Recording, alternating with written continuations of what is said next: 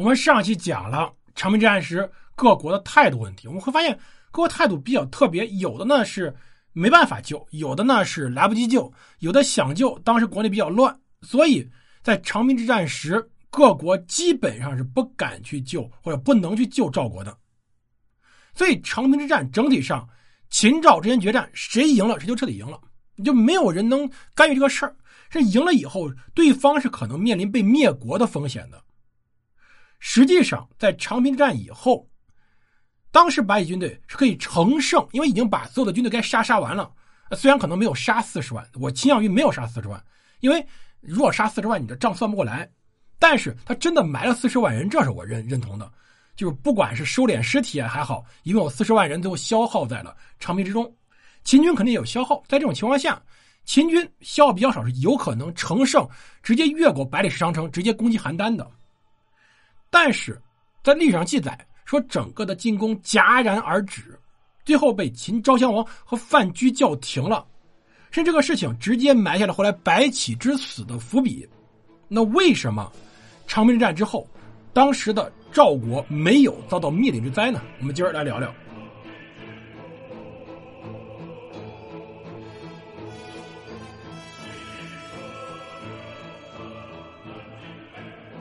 欢迎大家收听蒙头读书，大家好，我是胡蒙，这里是我们的战争史，我们来接着讲我们的故事。长平之战以后，呃，基本上就确定了赵国已经败了。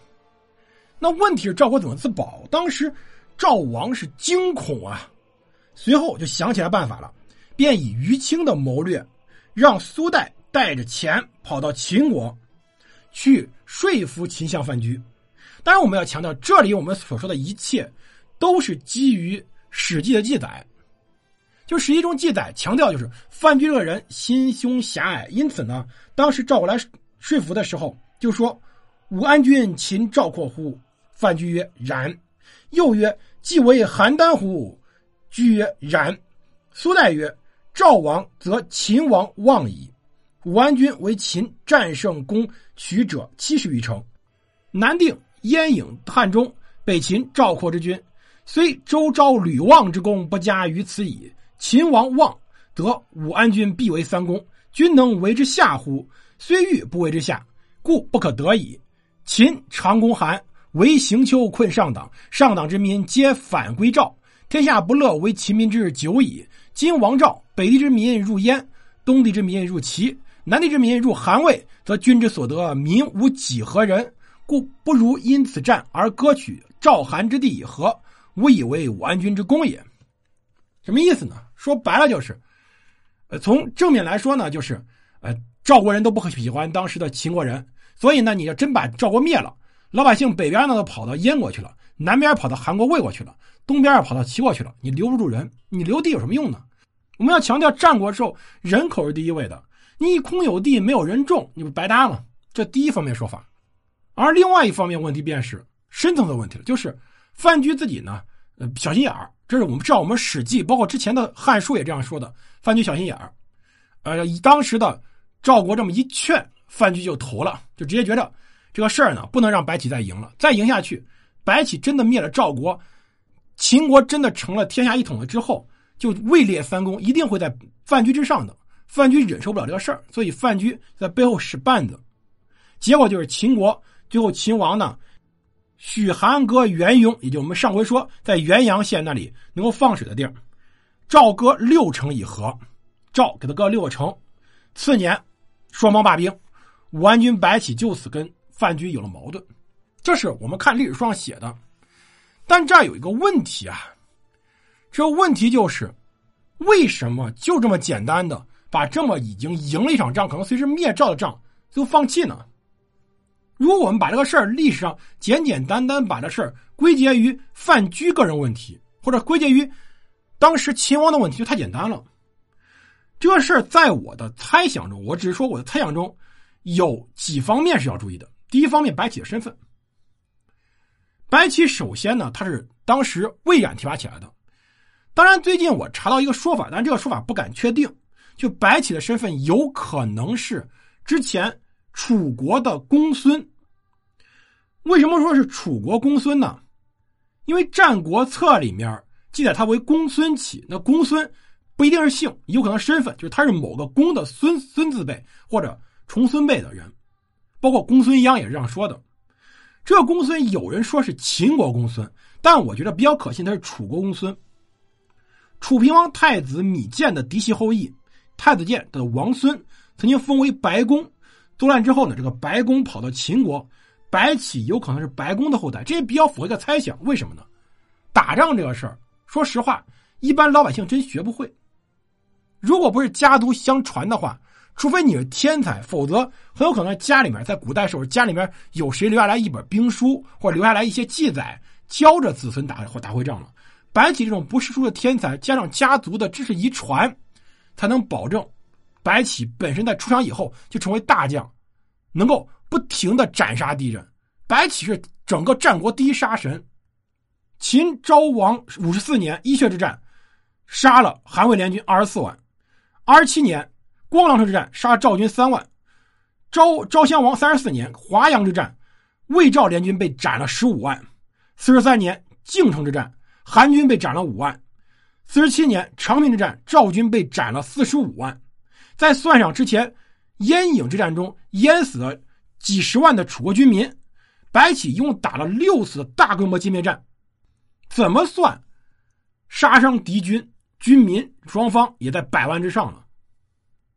这说明白起本身有非常雄厚的家学的，这不是说他一个人从小兵干起干起来的。所以他的公孙很有可能他是楚人，因为当时的魏冉、当时的芈太后在不停的用大量的楚人，所以他的楚人身份是有可能的。他的楚人身份，他被当时宣太后和魏冉提拔起来身份，也就是当时宣太后执政，魏冉负责内政，白起负责领兵，这三人实际上是个铁三角。这铁三角是典型的楚人统治了当时的秦国。那在随后在宣太后去世以后，魏冉去世以后。白起这一次被用，实际上是当时秦王没办法了，王和没有办法彻底抵抗廉颇，没有办法改变当时局势，不得不又用了老将白起。但在这个事儿上，秦昭襄王本身心里是存疑的，所以范雎收钱说白起坏话这个事儿，在我看来很有可能是昭襄王自己在决策上犯了错。这第一层就是他对白起的身份产生了非常大的疑问。第二层问题在于，我们都很容易觉着赵王整个军队，赵国四十五万军队搭进去以后，赵国就束手就擒了。但我们要强调，赵国有没有军队呢？赵国其实有军队的，赵国在北边还有边军，对抗燕国还有自己的军队。如果真的逼到赵国最后要跟秦国死拼的时候，赵国也许扛不过秦国，但问题是秦国耗得下去吗？在这场仗中，双方对峙三年之久。赵国确实受不了，秦国也受不了。比如说，我们讲过，赵武以时请诉于齐，而齐不听，齐燕都有救赵的计划，没有实现。而且呢，赵国向齐国求粮食也求不到。但问题，秦国也是国需民饥。首先，秦军击败了赵军，但秦军的死伤肯定不会少，因为我们看到秦军不停的派兵突击，这种军队行为中死伤一定非常惨重，否则。不可能能够成功战斗，最后结果是占据了人家赵军的防线，把赵军死围。而赵军最后四十几天，从一开始被围，赵括一定是发动反复的反突击的。这个事儿不用想象的，任何一场战役都是这样子，赵军肯定不会束手就擒。这四十几天就是赵军拼命的时候，赵军拼命，秦军怎么可能没有损伤？这是一个最起码的这个逻辑问题。如果双方都是四十多万军队的话，赵军死了，全部死了，那秦军会死多少呢？秦军损失至少三分之一左右，在这种情况下，秦国这么大规模损失，他的士兵建制也已经乱套了。在这种情况下，白起虽然能带兵，是否能带这么一支残军攻下邯郸是个问号。尤其在赵国人已经拼命的情况下，那完全是个问号。我们要知道为什么杀俘不降啊？当然，从道德上来说是过于肤浅了。最关键问题，你一旦杀俘以后，敌军就不会投降了。这时候，赵国这边刚被埋了若干人，可能是十万规模的人。那你说邯郸的居民会是什么反应？拼了，彻底拼了！我赵国人就是便宜的狗，也不能便宜秦国人，一定是这种心态。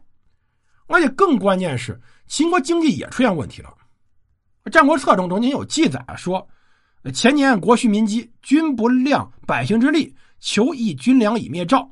这指的是当时白起在长平决战的时候，派人找求秦昭襄王增加军粮，就包括这就是邹阳在狱中上书说的：“魏先生为秦化长平之事，太白石昂，而秦昭王疑之。”魏先生给白起去谋划攻克长平，从而灭赵，找秦昭襄王请军粮，就被范雎害死了。这个魏先生去请军粮被害死，其实这个人死的挺冤枉的。实际上，通过把他给弄死来警告当时的白起。我们一定要强调一点啊，当时最关键问题在于，白起试图立刻灭赵国，风险很大，赢了就赢了，如果输的话，可能这时候所占据的优势就会彻底崩盘。其实此时所有决策都是秦昭襄王自己做的，范雎只能起到影响坚毅的作用。实际上，对于秦昭襄王或者整个秦国上层集团认为一点就是，这时候见好就收，彻底把赵军打垮就行了，然后见机割点赵城，割点韩城，把便宜占了，然后赶快把军队收回来。有这么几个问题：第一个，把军队收回来以后，可以想尽一些办法让军队恢复休养生息；第二点就是秦国真没粮食，真打不下去了。最关键是这些军队，我们要强调，在汉朝之前。包括在唐朝之前，中国的军队绝大多数时候是农兵合一的，就是说他们平时为农，战时为兵。绝大多数征召军队是要复员的，复员以后回去种粮食。我们要来算一个数啊，在秦孝公商鞅变法以后，根据推算，秦国人口大概在一百万左右。秦惠王吞并了当时的巴蜀，那人口呢可能一百五十万到两百万之间。昭襄王时候，秦国的人口。大概在二百到四百万之间，二百到四百万，我们就取个中数，三百万，三百万人口，前线派了四十万军队，相当于什么呢？三百万人口里面一半女性，就是一百五十万男性，一百五十万男性里面，我们就算当时老百姓，呃，寿命都比较短，就算有三分之一的是小孩和老人的话，一百万人，一百万人派了四十万军队在前线，等于说。大概做到两丁抽一、三丁抽一的水平。这个时候，秦国是把几乎所有能打仗人全派到前线了，国内没人种地了，这最可怕的问题。也就是说，这个时候真的灭了赵，算是成了。要是万一输了，赵国会被打垮，秦国的便宜占的是不够的。所以我们一定要明白一点：当时白起作为前线将领，虽然希望一战把赵灭了，彻底攻城，但对于当时秦昭襄王来说，一定要算笔账。就算笔风险与收益的考虑，在这个时候冒的风险太大了，获得收益呢？说实话有，但又不够明显，所以对于赵襄王来说，一定会退兵。这不是说范雎自己心态的问题，不是说他是否嫉妒白起的问题。所以，考到这个情况，白起的身份有可能有问题，包括我们所说的整个经济形势有问题，秦国面临的财政压力、面临的经济压力也有问题。这个时候去打仗，显然问题非常严重，所以这场仗一定会停，一定不会继续再是去打邯郸。一旦把邯郸之战打成旷日持久的攻城战，不用时间长，半年到一年，秦国自己都可能挺不住。万一再出点事儿，秦国怎么办？所以我们得理解为什么秦昭襄王会退兵，绝对没有《史记》里面说的那么简单。好，感谢各位收听，我们下集来接着聊。